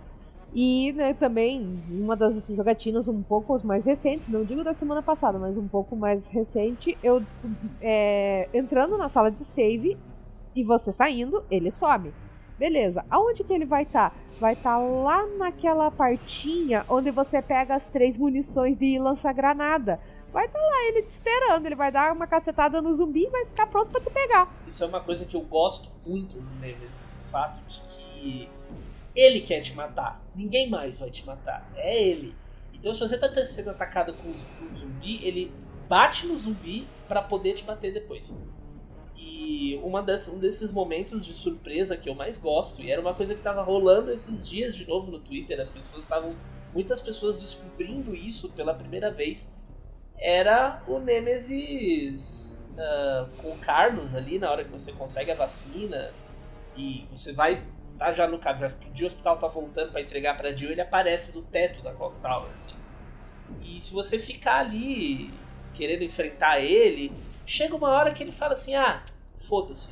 Ele entra na sala de save e mata a Jill. É Você sério não isso? sabia disso? Eu não sabia disso. Sim, sim. Você fica, você sai ali do hall do negócio. Depois tem a sala de jantar, né? Aham. E aí tem aquele hallzinho que tem um piano. Sim. Se você fica ali, qualquer um desses lugares, tipo por eu não sei quanto tempo, não sei exatamente o que que dá o trigger. Mas se você ficar enrolando ali com o Carlos, não matar o Nemesis e não correr pra Jill, ele desiste de você e ele vai lá e mata a Jill. Ele próprio. É muito doido. Caraca. Ele, ele fala, tipo, literalmente, ah, foda-se você. Eu vou cumprir a minha missão. E é também um momento que você fica assim, meu Deus. Tipo, ah, É uma inteligência, Respeito. é uma inteligência artificial muito imprevisível, né? Principalmente pra época. Eu vou fazer numa próxima live Por aí que eu jogar o favor, R3, eu Por vou fazer favor. isso. Vou fazer isso pra vocês verem. Eu lembro que quando a primeira vez que eu encontrei, né, que foi na assim que quando ele abre, a- assim que a gente abre a porta, ele aparece. Então, cara, até hoje, assim, eu nunca, eu não lembro de ter enfrentado ele, sabe? Me dá a opção de sair fora, eu vou sair fora. Eu não vou ficar. E essa cena que a Ana comentou é uma das que eu mais lembro. Eu lembro dele pulando da janela, óbvio. Então, né, mas nessa do, do jornal que ele passa assim no corredor e te dá a opção, é- me ficou gravado por causa dessa parte de, de, de negativo e a- em cores normal. E eu fiquei, cara, a, a presença dele ali e você grudadinho ali, abaixado, sabe? Aquilo me deu medo, cara. Eu já tenho, já tenho um cagaço natural de jogo de, de Survivor, então eu só, só potencializou. Então essa cena me lembra muito ele. Por isso, quando você comentou, eu lembrei dessa escolha. Porque ele te dá a escolha de ficar, de ficar quietinho e ele passar. E quando ele passa, parece filme de terror, sabe? Quando você tá quietinho e um, sei lá, o Jason, por exemplo, ou então, sei lá, qualquer um puto desses passa assim, te deixa vivo ali enquanto ele tá te procurando. Essa, essa cena me lembrou muito isso. Então essa cena que fica muito na minha cabeça do, do Nemesis. E, e, e, ele é muito rápido, cara, porque você não tem a sensação de que você tem um espaço para fugir dele. Ele faz uma corrida do Naruto indo na sua direção que você tem pouco tempo para pensar. É, é, é, muito bom imaginar essa cena do Naruto. é o que eu tô fazendo agora. O Nemesis com jaquetão correndo. Não, e é muito massa, assim, a, a, forma como eles usam o som, porque não só é o Nemesis em si, que já é uma figura né, intimidadora vindo pra cima de você, mas você tem o som dos passos, a música uhum. dele que é muito alta e muito pesada, com uma batida muito forte. E aí de repente começa tudo a acontecer e você fica, a porta bate e tudo acontecendo ao mesmo tempo. É uma uhum. enxurrada de coisas. E aí é aquele senso de urgência de novo. Eu tenho que sair daqui rápido porque ele tá me perseguindo. E aí vem aquela coisa de urgência de novo. Ai, que... Nossa, deu vontade de jogar. O jogo não te convida pro combate. Você pode combater, mas o feeling que o jogo quer te passar é de fuja. Por isso que o nome do jogo é uhum. Last Escape. É fuja. O tempo inteiro você tá fugindo de Raccoon City, você tá fugindo do Nemesis, você tá fugindo das coisas. Porque parece que as ameaças são muito maiores do que o que você é capaz de combater. E, e o jogo te surpreende muito, né? Porque eu tava na Clock Tower hoje e eu tinha acabado de fazer o puzzle da, da engrenagem e, e daí o Nemesis ele você pode eletrocutar ele lá em cima no topo da, da Clock Tower. Ah, beleza, né? Ele vai stunar, eu vou, vou, vou andando calmamente. Daí eu só porta bater a corrida do Naruto pra ele bater com a bazuca na minha nuca, cara, eu tomei um susto. Porque eu não lembro. Eu, eu sempre tava correndo, né? Achando que. Sempre de olho nos meus arredores. Mas dessa vez, ah, eu vou com calma. Daí o Nemesis chega dando um tapa na minha nuca, cara. É, é muito imprevisível. Cascudão. É, sim. Pra ficar, só pra ficar esperto. De leve. Mas vamos então prosseguir. É... Eu já queria perguntar para vocês uma opinião de vocês. É... Eu não lembrava que os puzzles do Resident Evil 3, eu, eu, sempre ouvi muita gente batendo na tecla Water Sample, Water Sample, Water Sample, Water Sample. Eu não achei tão difícil, cara. É... É, o meu, é o meu puzzle preferido da série inteira. O que eu mais me complico, mas é porque eu sou de humanas, é o das pedrinhas. Esse... Ah, eu também. Cara, o das pedrinhas, eu, até hoje foi uma questão de feeling, assim, de de ah, o, o ambar é mais pesado e, e o outro não, e, e daí eu, eu, ia testando e eu resolvia relativamente rápido esse puzzle, mas se você me perguntasse como é que resolve esse puzzle, eu não saberia te explicar. Mas, mas se me derem o controle, eu consigo fazer. É, não sei eu, se eu, posso tentando. fazer uma propaganda aqui do Dead. Lógico. Então, Brothers Aço? Sim, é, o Dead, ele fez uma um gameplay bem autoexplicativo, assim, muito explicando tudo, tudo, tudo, tudo de Resident Evil 3, né, que ele fez. E aí ele explicou como funcionam essas pedras. E ele explicou muito certinho. Foi a partir daí que eu parei de ter dificuldades. Eu vou assistir esse vídeo Assista, dele. Então, porque eu é só vou eu só vou colocando as pedras lá até dar certo. Até acertar, né? Eu fazia isso. Mas o, o Re3, os puzzles dele, ele tem aquela coisa de aleatoriedade falsa, assim. Sim. É, aleatoriedade que não é aleatoriedade, na verdade. É, você tem 4, 5, 6, sei lá quantas possibilidades, e aí o jogo te joga uma delas. Assim. Uhum. Ele não é aleatório de verdade. Então é que nem essa coisa da, das pedras. Eu não tenho que aqui, quando eu vou jogar, eu nem pego, porque é coisa de 5 minutos ali, só pra testar as combinações. Mas você tem assim, ah, se o relógio estiver marcando 3 da tarde, você tem que fazer tal ordem. Se ele estiver marcando 5, é tal ordem, sabe? Ele tem algumas possibilidades uhum. e ele te joga uma delas ali aleatoriamente. A mesma coisa na Water Sample. São um número X de combinações que o jogo tem. Aí ele tira uma ali do, da cartola e não, hoje é essa aqui. Vai. E, e tem uma coisa, o único puzzle, não é necessariamente um puzzle, mas uma coisa que eu nunca, que eu nunca consigo naturalmente perceber é onde usar a mangueira eu sempre esqueço que para onde eu tenho que ir com a mangueira para usar ela. Porque todo o resto, ah, eu tenho que pegar o livro e colocar o negócio de bronze ali pra poder prosseguir. E, ah, pegar a bateria pra colocar no negócio. Taranana, e daí, sempre quando eu chego perto da mangueira, eu. Eu nunca lembro o que, que eu tenho que fazer com ela. Um ponto de referência. É, na dos cachorros com chama. Na hora que você vai passar pelo, contro- pelo corredor, vai vir dois cachorros da chama. É só lembrar do cachorro pulando cheio de. Agora que eu percebi que ficou muito feio fora de contexto eu falar que quando eu fico perto da mangueira eu não sei o que fazer. É, Mas, por favor, tem que deixar essa parte. Eu, que- eu ia fazer uma piada, mas aí eu achei que ia ser muito mais de Acontece, 18 cara. anos, então eu preferi deixar quieto. Todo, todo mundo passa por isso um dia na vida. Vai passar. Vai, vai passar, vai passar. cara. Fica tranquilo, vai passar. Ai, É cara. só uma fase. Ai, tá bom, tá bom. É, e você? e você, Diogo? Ah, mas tem um pessoal que sempre vai saber onde está a mangueira, que é o pessoal do Carnaval do Rio de Janeiro. Ah, lá direto. Ah, Eles é. vão saber é onde é que vai estar a mangueira. Aí tá a piada não falta, cara. Aí tem uma porrada. Mas e você, Diogo? Tem algum puzzle que te marcou nesse jogo? Cara, tem o único que eu fui e apelei pra, pro detonado, que foi o Water Sample. Não, não tive como Hum. não ir, sabe? Eu, que eu, que eu acho muito- que é o. muito- muito eu lembro muito do. Felipe, todo mundo falando como Outer Sample era um caralho de difícil. Mas eu. Quando eu fui fazer. Assim, eu, época- acho, acho que foi uma expectativa tão grande de que ia ser um demônio de fazer. E. É ok.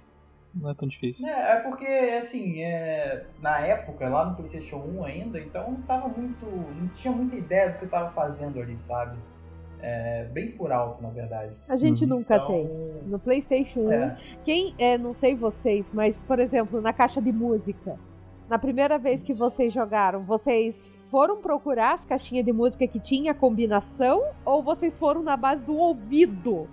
Tipo, coloca pra base baixo do ouvido. e Base do ouvido, coloca é bem baixo, fácil daí você ficava assim, É. daí depois subia, e quando você tocava você via que tinha uma notinha falhando, e, e aí depois, né, de anos que descobri que lá no saguão, tudo, tem duas caixinhas de música. Uma que toca certinho e mostra a combinação, e a outra que toca errado e mostra a combinação, só que ao contrário. Então, ou seja, se você anotar ali e fizer o contrário do que consta ali, né, aí já vai estar certinho. Né, pra quem não jogou e tá curioso, tá aí, ó. Acho que o Resident Evil 3 ele foi o último título, ou pelo menos pra mim, foi que a gente usava caderno pra anotar as coisas e, e Sim. resultados de puzzle, ou não. Acho que ainda teve isso um pouco no Code Verônica, assim. Não, R2 Remake. pouco. Usei caderno no R2 É, o Remake. R2 Remake agora, é verdade. O R2 Remake agora tem você essa coisa de você anotar coisas ou, ou ir no file, assim. Mas na época o Code Veronica ainda tinha, mas a maioria dos puzzles do Code Veronica envolvem levar o item A ao ponto B, né? O, o, o, o B3 ele tinha essa coisa de você estar ali no puzzle e você ter que entender como ele funciona para conseguir resolver, não só Uhum. inserir a pedra. O Water Sample mesmo é um, assim. é, Ele tem a, a mãe é você ir nas, ped- nas, nas coisinhas duplas que tem de duas casinhas, assim. Sim, são Ou- é, de- é, uma, duas, três, né? Aí É, ou de. ficar- do- exatamente, dois ou três, assim. A combinação é menor ali, né? É menos. Você tem menos, menos margem ali. Aí você consegue ir acertando a partir dali. Uma coisa que eu lembrei é o Carlos, aqui no- na demo, ele dá uma. dá uma cantadinha ali na Jill, chama ela de mulher quente, né? Vai passar naquele corredor e tal. Parece que tá dando uma cantadinha de leve, ela até manda ele se fuder nessa hora. Eu achei muito maneiro essa O. Carlos Né? fala, eu sou mercenário, sou isso, aquilo, e também sou um queridinho pelas mulheres. Ah, vai se fuder, Carlos. Vai tomar Da hora. O É, amante latino. amante Ah, as latino. mulheres adoram meu sotaque, ah, pelo amor de Deus. Tipo, É, lá no original rolava da uma chipada dessa? deveria ser dado no começo dele. Rolava, rolava. É, é, Eu acho um, um dos diálogos. Assim, a Resident Evil 1, 2 e 3 tem muitos diálogos retardados. Muitos. Mas eu acho que um dos piores de todos é uma hora que a Jill tá falando não sei o que pra ele, não lembro nem o que mais. E ele fala: Ah, eu já sei. Você quer me chamar pra sair, né? As mulheres ficam loucas com o meu sotaque mesmo. Cara, mano, Eu como acho- assim? É um, indício aí dele ser brasileiro e talvez carioca. Como assim, sabe? E uma coisa que me incomoda no Carlos é que, pelo menos, eu não joguei a demo. Eu tô. Eu, eu sou que nem aquela propaganda, eu escolhi esperar. É, eu vou, vou jogar o jogo completo depois, não vou fazer que nem o Resident Evil 2. Mas o Carlos do original, ele parece que tá no The Bachelor, sabe? Tipo, dando em cima das pessoas. Ele acabou de fuzilar cinco zumbis falando: Nossa, resgatar você tá virando um trabalho full time, né? Tipo, não, cara. Isso não é um tipo de reação que você tem numa situação dessa. o Carlos, ele era pra ser, assim, é- é, a personalidade dele não, não condiz com a história dele, né? Aham. Todos esses mercenários são caras fudidos, que estavam no corredor da morte.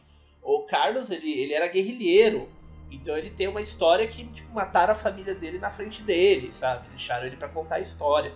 E ele é todo. Ah, ah, que meu sotaque? E, você é maravilhosa. Rosa na boca. É, você, Jill, vem, vem maravilhosa, vem aqui. Sabe? Tipo, não, mano, como assim? Olha a situação, pelo amor de Deus. O cara dançando tango agarrado na metralhadora com a rosa na boca. É, é, ele é um, é um príncipe da Disney, né? Pelo amor de Deus, tipo, a- a- eu gostei da, da- do pouco que a gente vê ele na demo, assim, ele é, Sim. ele faz as piadas, ele dá um chaveco, mas ele é, ele tem a pose de mercenário e a voz de mercenário, se ele tá de acordo com a situação, assim, tá, Parece que tá focado, né? Parece é, que ele tá focado, exatamente, exatamente, ele não tá no, no parque de diversões. É, tá mais focado na sobrevivência do que manter o cabelo bem liso, ajeitado e cheio de gel. É, aí tem, tem essa parte do cabelo aí que, que com certeza isso incomodou muitas pessoas, assim, o nininho de guacho.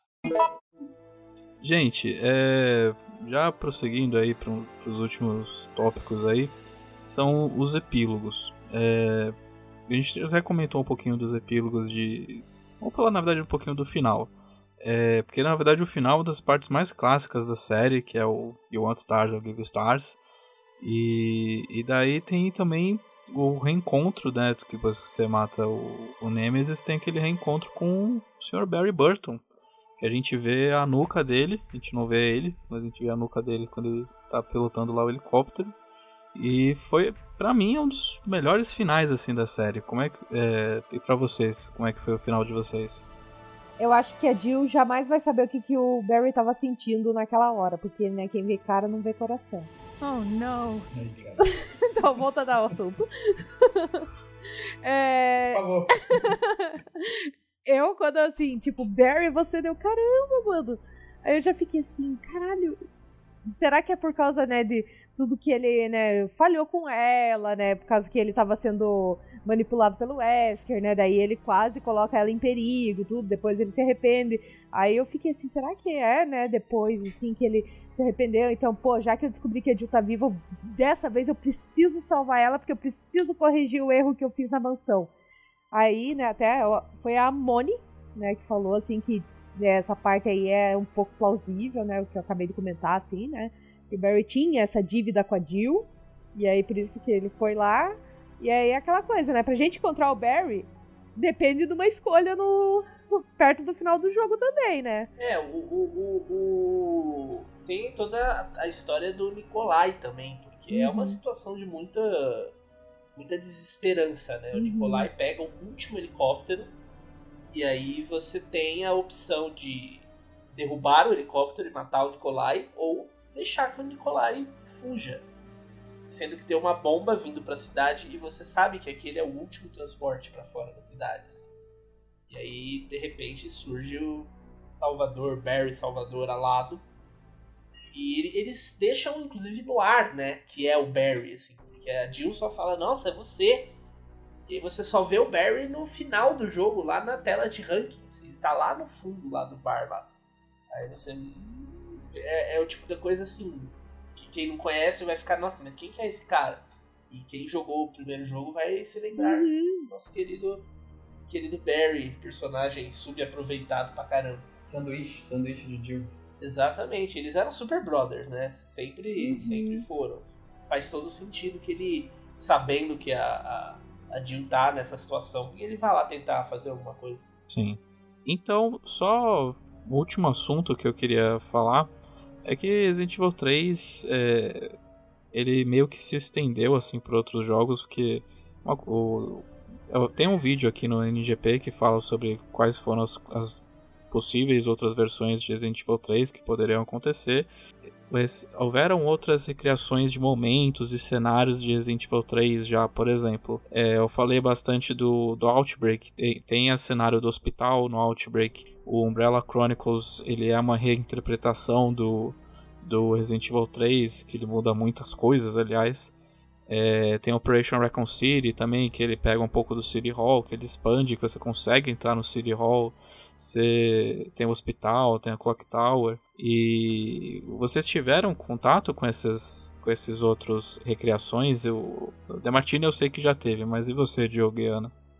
Quando eu peguei o PlayStation 2 e tal, eu não tive muita. Meio que deixei esses do Resident Evil de lado, porque eu tava querendo focar nos RPGs que estavam saindo, sabe? Então eu não tive muito contato com o PlayStation 2, só fui ter lá no final da geração, já quase pulando pro PlayStation 3. Eu tava muito no PC, foi aquele, né, lá no podcast do, do PlayStation 2 eu conto isso melhor. Então, esses jogos, esses derivados assim do Resident Evil 3, eu deixei um pouquinho de lado, não encarei não. Não, o único que eu joguei assim mais por cima foi o Outbreak, né, o primeiro, e um pouco do Survivor, mas daí, né, já o Outbreak era emprestado, então não nunca cheguei a pegar mais a sério. E o Survivor também era emprestado de um amigo meu, né? Mas quando a gente começava, ah, é chatinho, vamos jogar o 1, 2 e 3 de novo? Vamos. Aí ficava, daí sempre trocava. Daí no PS2 era mais o Code Verônica e o 4 mesmo. Acho que eu sou a única pessoa que gosta do Outbreak, né? É, provavelmente. Não, tem muita, muitas, muitas pessoas que gostam do Outbreak na, na, no planeta Terra. Assim. Eu queria então só perguntar para vocês, essa é a última coisa antes da gente fazer o encerramento. É, o que que a série ganhou, qual, qual que é o legado de Resident Evil 3 para a série em si? É, questão de mecânicas, questão de, de narrativa. É, eu vou já engatar um, com uma coisa que poucas pessoas falam sobre isso, mas uma coisa, uma coisa narrativa do Resident Evil 3 que foi empurrada lá pra frente é, a, a, explicação do porquê que a Jill no Resident Evil 5 foi meio que uma cobaia do Wesker. Que o fato dela ter sido infectada pelo T-Vírus tornava ela uma cobaia tipo, perfeita para os experimentos do Uroboros que o Wesker estava fazendo. Isso é um dos momentos que. Isso é um dos momentos assim eu, eu não gosto desse tipo 5 como jogo, mas eu não gosto muito da história. Mas esse foi um dos momentos assim de brilhantismo narrativo dentro do, da história do 5 que eu gosto muito. E um dos, dos momentos em que eles conseguiram pegar a história lá de tipo por 10 anos antes, na época do jogo, pra, pra fazer uma explicação lógica do porquê que a Jill tava daquele jeito no jogo. Queria saber pra, de vocês qual que é o legado assim, de Resident Evil 3 pra série. É, eu acho que é uma coisa até que eu já falei aqui antes. É, eu acho que o, Resident Evil 3 ele marca um ponto é, de mudança para as motivações dos personagens. Acho que mais do que o Resident Evil 3, é que o Resident Evil 3 representa isso porque tem a destruição da cidade. Mas o evento Raccoon City como um todo, é, ele marca uma, uma mudança de, de perspectiva que também acompanhou, claro, a, a vontade do Shinji de fazer um jogo mais de ação, depois o próprio mercado que levou a Capcom a fazer todas essas coisas.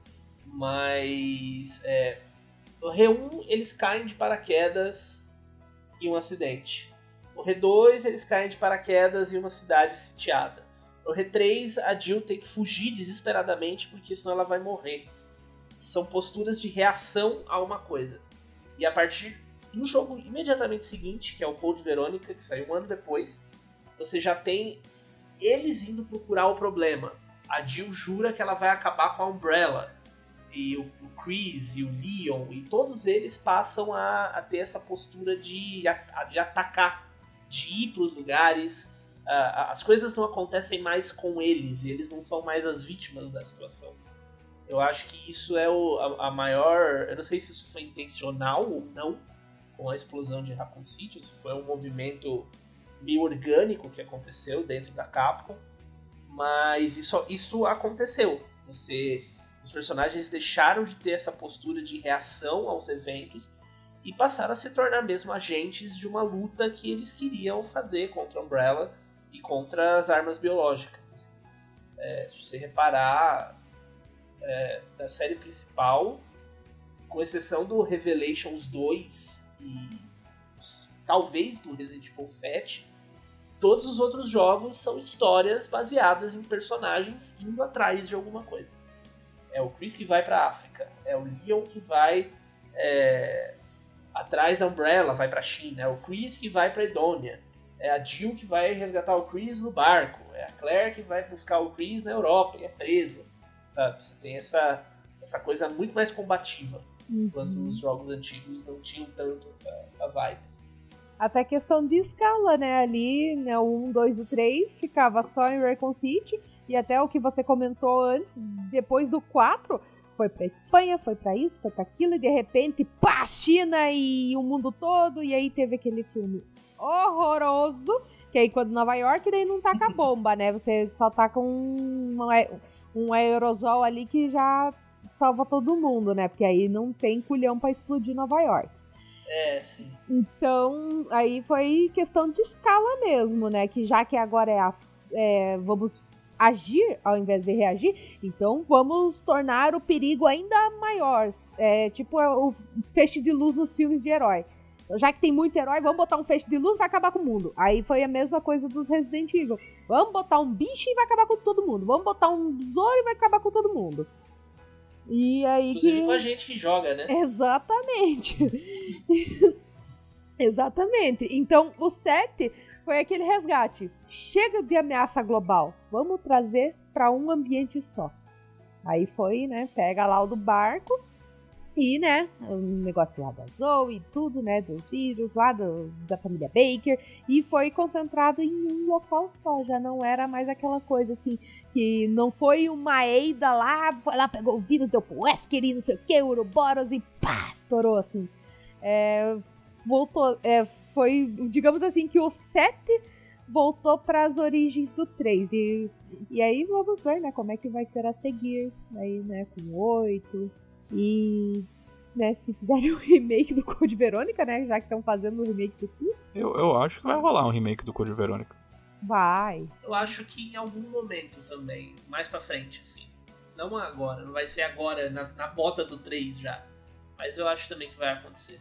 Assim, eu acho que de legado que a série deixou, né, a partir do 3, acho que ela arriscou uma linha no chão assim e falou assim: é, esse é um, pelo menos até onde eu sei, né, esse é o melhor vilão de Resident Evil até hoje. né. Então, dali em diante, acho que da indústria em geral. Acho que se você botar assim, os maiores vilões que a gente já jogou, já enfrentou, o Nemesis com certeza vai estar ali. E como que eles conseguiram fazer isso? De um jogo que, em teoria, seria só um spin-off. Desde o início ele foi ganhando corpo. Uhum. Ele, né, como a gente comentou no início, ele foi, foi evoluindo até chegar no que chegou. Eu tenho pra mim que o Resident Evil 3, ele meio que pautou, pelo menos indicou a direção onde os próximos Residentes Evil seguiram.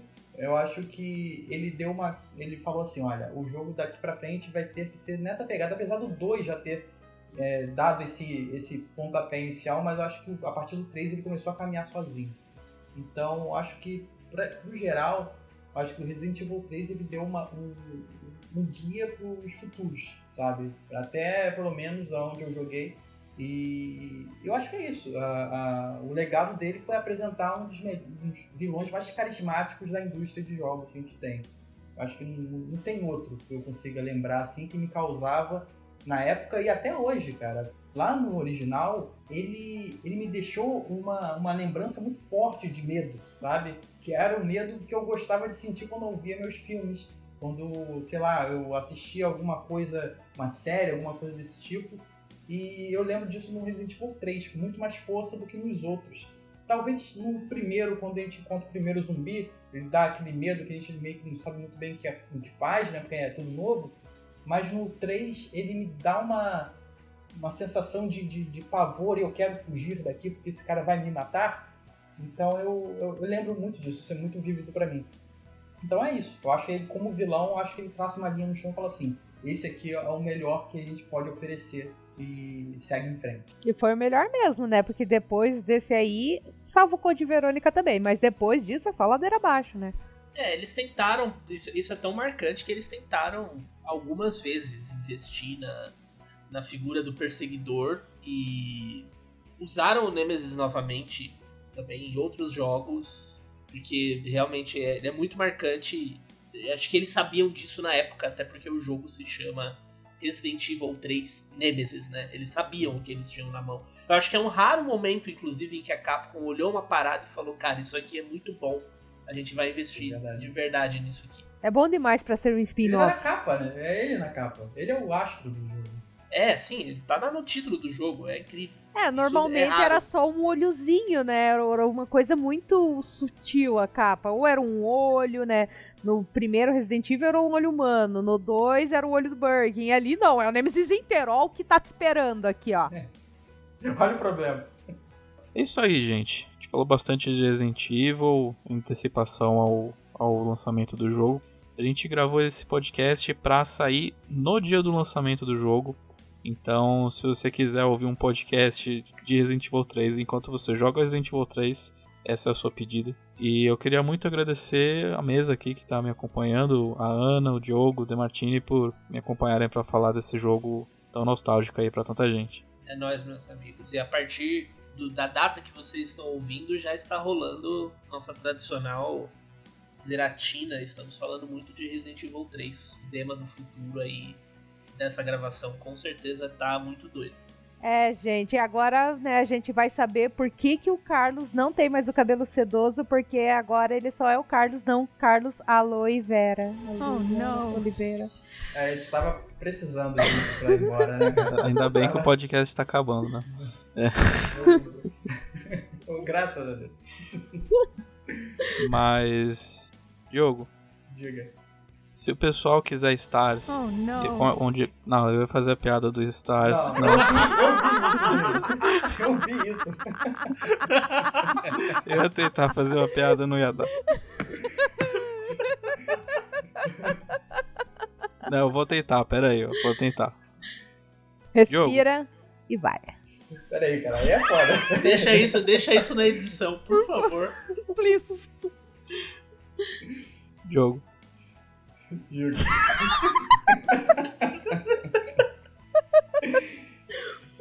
Se o pessoal quiser NGP, onde eles podem ter NGP? Pera aí. Ah, tô suando, cara. Mas, pessoal, caso vocês queiram entrar em contato conosco lá nas redes sociais, estamos lá no Facebook, é facebook.com.br ngameplus. Ou então, se você quiser acessar a gente lá no Twitter, a gente está lá no twitter.com.br ngameplus. Ou então, né, classicamente, se você quiser ir lá na barra de busca, você bota lá arroba ngameplus, baixa a gente lá também. Ou então lá no YouTube, tá? a gente está no youtube.com.br ngameplus.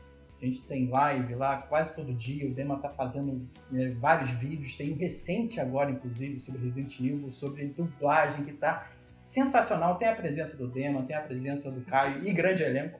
Então não deixa de conferir, assine, é, se torne um inscrito e, por favor, torne-se um patrocinador, que é muito importante. É isso aí, gente. Sendo patrocinador, por apenas R$ 7,99 você tem acesso ao grupo do Telegram exclusivo em que você pode conversar comigo, com o Demartini, com toda uma galera legal que tá lá falando borracha o tempo todo. Pode participar de sorteios de keys de jogos, é, sorteio de Game Pass e tudo mais. Sorteio também de todo mês, duas pessoas lá desse grupo são escolhidas para escolher o gameplay que o, que o Demartini vai jogar. E é isso aí, gente. Muito obrigado. Obrigada a Nós, vocês. Sempre um prazer. Beijos a todos. Fiquem bem, lavem as mãos e até a próxima. Tchau. Tchau. Tchau.